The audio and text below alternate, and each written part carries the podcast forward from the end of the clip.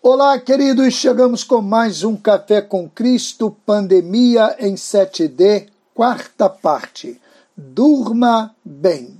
A quem propague, quem dorme muito, vive pouco. É uma verdade relativa. Quanto mais dormir, menos se viverá.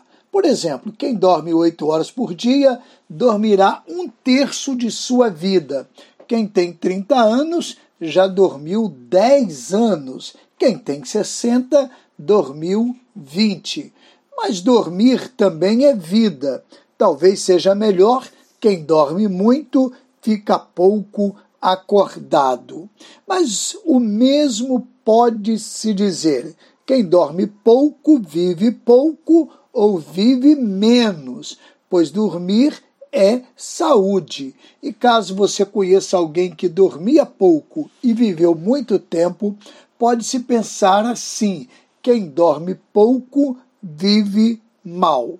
Diante de tudo isso, o resumo é: você precisa dormir e dormir bem. Mas o que é dormir bem? Apresento dois princípios. Primeiro, consciência tranquila de seus atos atitudes corretas ajudarão a ter um sono tranquilo.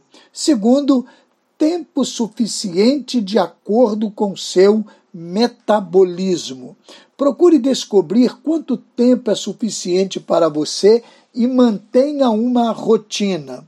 Antes de dormir, evite atividades tensas e, ao deitar-se, faça um relaxamento com inspiração e expiração profundas e lentas. Lembre-se, o sono saudável é uma bênção de Deus. Salmo 4:8, na linguagem de hoje, registra: Quando me deito, durmo em paz, pois só tu, ó Senhor, me fazes viver em segurança com a bênção do eterno Neemias Lima, pastor da Igreja Batista no Braga, Cabo Frio.